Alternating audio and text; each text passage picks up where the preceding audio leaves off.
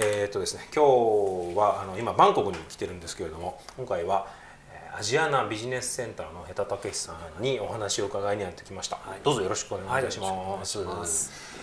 えーっとヘタさんは、はいえーまあ何ヶ月か前にタイに来た時に共通の友人を通じて、はい。えー紹介していただいたんですけれども、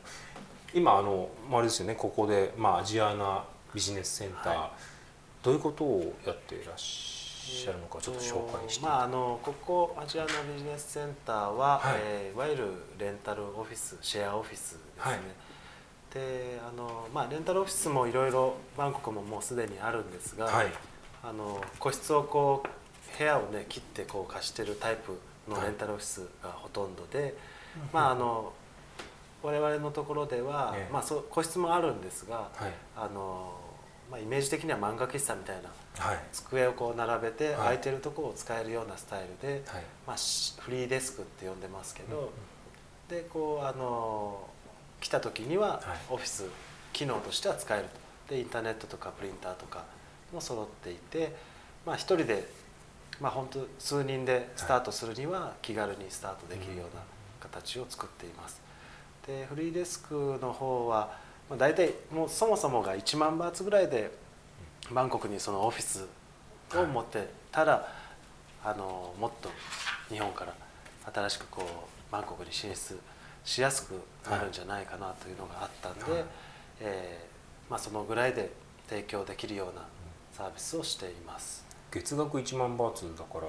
まあ敷居が高くないというかそうです入ねまあ、一応フリーデスクだけであればは9000バーツはいで、えー机があって、はい。えーインターネットとかもちろんで光熱費とか込みではで会議室もあのうちの場合は含まれてるんで、いはいはい。あの先に予約してもらって使ってもらうような。1時から3時まで使いたいです。あさってとはい。かそういう感じで。すねまあ、今実際ここのインタビューはい。取らせてもらってる部屋がはい。実際に、えーフリーフリーデスクのフリーデスクの部屋ですよね、あの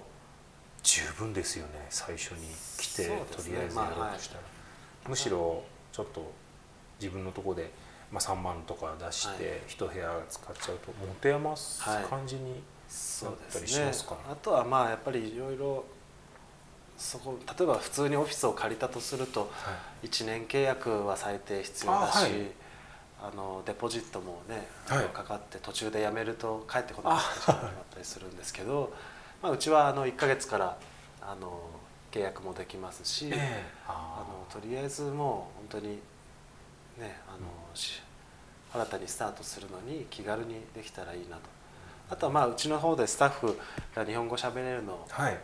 を入れてるんで、はい。あのまあ、電話代行とかはい。もうちで受け終えると、はでそれを作ることでまあ普段まだ日本と行ったり来たりの方でも、うん。まあ、オフィスがあって住所が持てて電話かけてもらったら一応あの日本語、はい英語タイ語ではうちのであの電話対応してこういう方から電話電話ありましたよはい。っていうことを。日本語めちゃめちゃうまいですよね。そうですね、まあ、日本で働いてた子もね、ええ。いるんで。それすごく便利ですよね、あの進出しようかなって考えてるけどずっと行けないし、はい。あとはまあ実際電話代行がメインなんですけど、ええ。まあちょっとちょっとした調べ物とかもまあいろいろお願いしてくるお客さんも多いですし、とまあ名刺作ったりパンフレット作ったりええ。も、あのうちの方でやってますし、えまああのまあ、場所がまあ、ね、最初は入り口としてはサービスなんですけども、はい。まあ、会社作ったり会計のことなんかもいろいろうえちの方で見たりもしてるんで、やっぱりそういうふうにこう、は企業支援というか派生してくるサービスもはいあっちからこれやってくれないとかっていうのが、あじゃあやりますよとかっていう感じで広がっていく。からうんすごい便利ですやっぱり増えてますか？そうですね。ま日本あまだまだ企業は増えてますし。え特にこれまではまあ製造業とか大きな企業が、ね多かったんですけど、ええ。これからもっと中小企業とか、えで特にこのフリーデスクはちょっとちょっとした商社とかえはい。あとは通販日本でネットショップやってるとか、はい。通販やってるとかそういう会社がもっと来たらいいなと思ってるんで、あのそういう場合には、ね、最初からそんな大きいオフィス必要ないですし、えとりあえずきちんとした場所にその名刺に書けるような場所で住所があれば、ええ。いいっていう会社がやっぱり多いと思うので、結構あのまあ東南アジアというか、まあ、タイをはじめとして東南アジアに出てみたいなはい。というか、ちょっと気になってるなという中小企業、まあ、零細企業ですよね、はい。税理士とかやってるとすごくそういう零細企業の話を聞くことはあるんですけども、でも何からやっていいか分かんないしそもそも外国なんて行ったこともねえしなんていう社長さんもいらっしゃったりして、心のハードルっていうのは結構高いかなと思うんですけれどもあのもともとでもあれですよね下手さんもこっちに来るこっちに来るっていうか、きまあ、こっちに来る起業するきっかけっていうのだと、その僕はす一番最後はもうあの大きな IT 会社で働いて、まあ、コンサルティングの会社ではい。働いてたんですけども、あのまあ、そこを辞めた時に、ええ。ー友達がやってる友達は不動産会社だったんですけど、はい。日本語学校をやっててえで東京のちょっと外れのところなんですけど、えはそこでまあ一緒にちょっと1年間手伝ってよって話でい。はやりだしたんですけど、いはい。その時に僕はあの海外からこう学生を募集して集めてくる係をで留学してもらって、でそこで日本語を教えて日本の大学とか専門学校とかに入れて、はい。入れる学校なんですけど、はい。それで初めてアジアの方に、うんまあ、タイももちろん来ましたけど、い。ベトナムとか中国とかいろいろその辺りぐるぐる回ってるうちに、ええ。まあ、アジアの方で仕事したいなと。えで特にまあタイかベトナムで何かやりたいなと思って、えはえーそれがまあそこからまあ準備してきて、うん。とりあえず最初も知り合いも誰もいなかったんでいそうですよね。知り合いを作ることから始めて、知り合いを作るところから始める、まあそっかまあ実際いろいろしね見てくると、ええ。今思うと会社作ったり出てくるのはタイはすごいやりやすい国ですよね。まあ多分本当に世界海外の中でもえかなりやりやすいところだと思うんですけど、えどの辺なんですかねやりやすい、まあいろんな要素がありますけど、まあ、日本人が多い日本好きのタイ人が多い、はい。でいろんなまあその小慣習に関してもいろいろルールが整ってるところがあるんで、やっえぱりきちんと進めればそんなにあの問題はえないというかん、まあ、そういうサポートする日本人もたくさんいるし、それ大きいですよね、まあ、とにかくやりやすさで言ったらええ。いろんな要素がありますけどやりやすい国だと思うんですね。やっぱり、まあ、物価とか人件費は上がってると言っても日本よりは安いですし、ええまあそこら辺も考えるとやっぱりやりやすい国ですね。うん。ただその分競争もねバンコクはあ激しいというか、まあ、好きだん、ね、タイを好きな日本人も多いんで、えこうやっぱり人が集まってるのもあると思うんえですけど、えそのあたりその外国で日本のものだから売れるとか、えうんあんまりその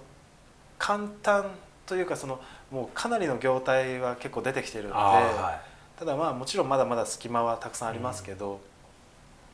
これからまあ伸びるところももちろんあるし、ええ。タイの中間層がすごい伸びてきててえそのタイをマーケットとして考えるような事業とかは特にこれからもっと例えばインターネットと通販とか、まあ、レストラン関連はかなりもう出てきてますけど、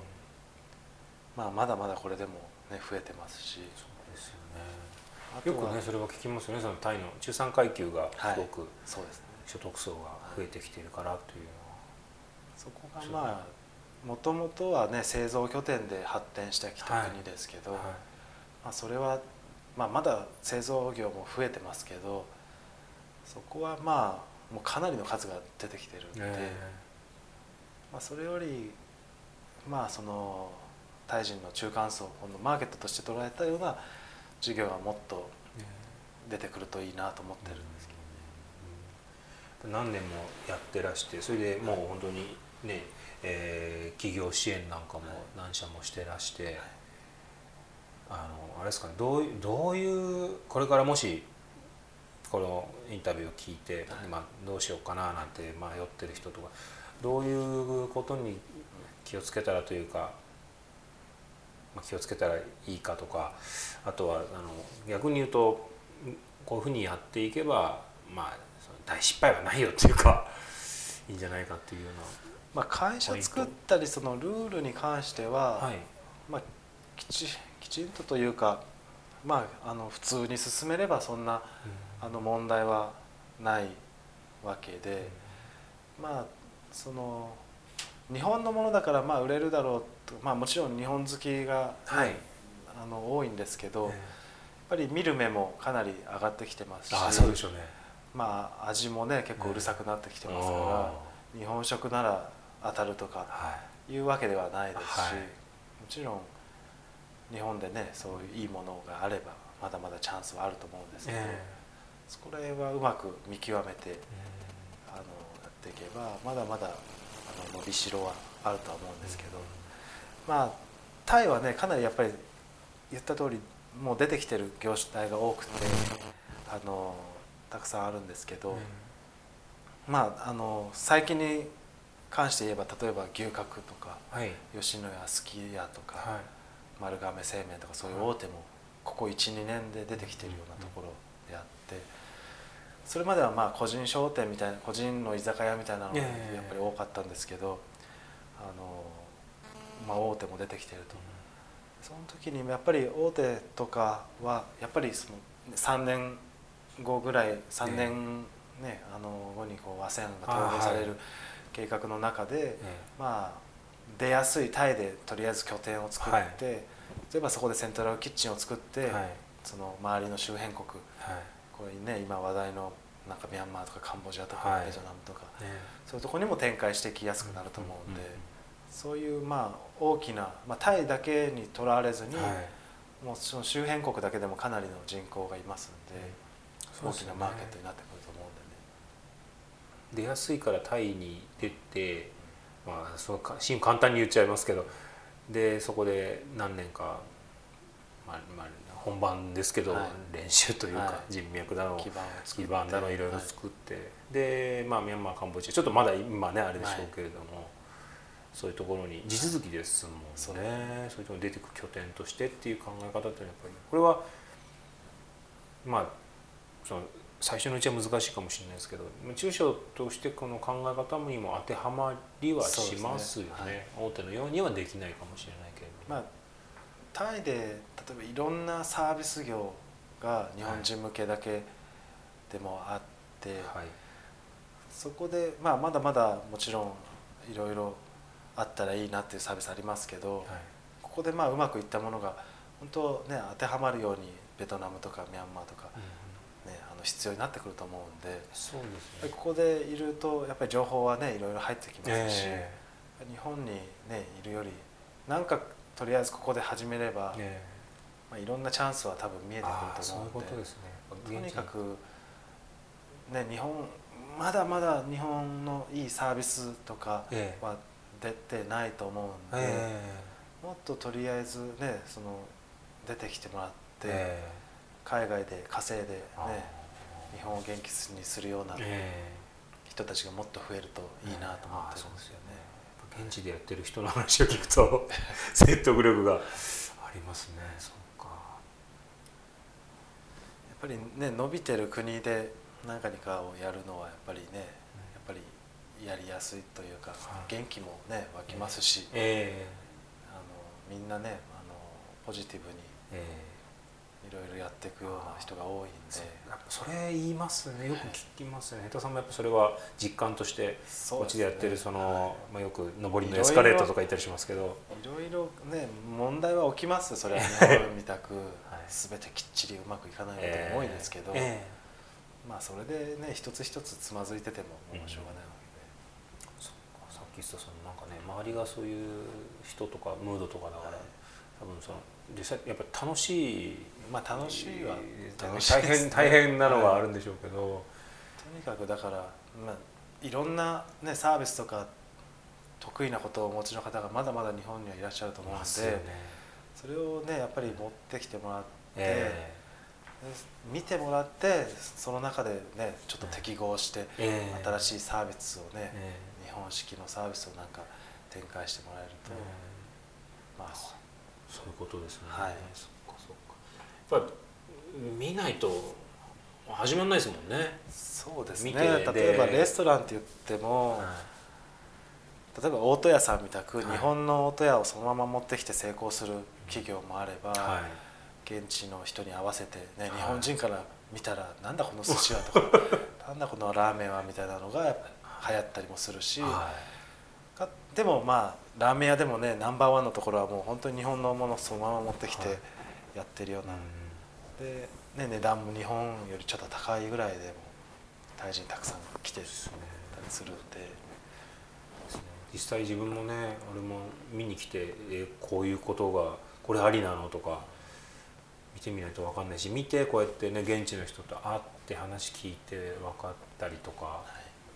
アドバイスもらったりとかってまず本当にあれですねもうぜひ本当に見に来てほしい、まあそうですね。ですね。それでね田さんみたいな人に。過ごしやすいですし、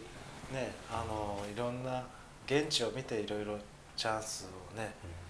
見つけるチャンスはまだまだあると思うのでいろいろね見てもらいたいですよね。じゃあ,、はいあのもしそういう方がいらっしゃることがあったら、はぜひあのサポートをしていただけるとはい。と思いますけれども、はい。はいどうぞよろしくお願いいたします。はい今日お忙しい中ありがとうございました。ありがとうございます。はい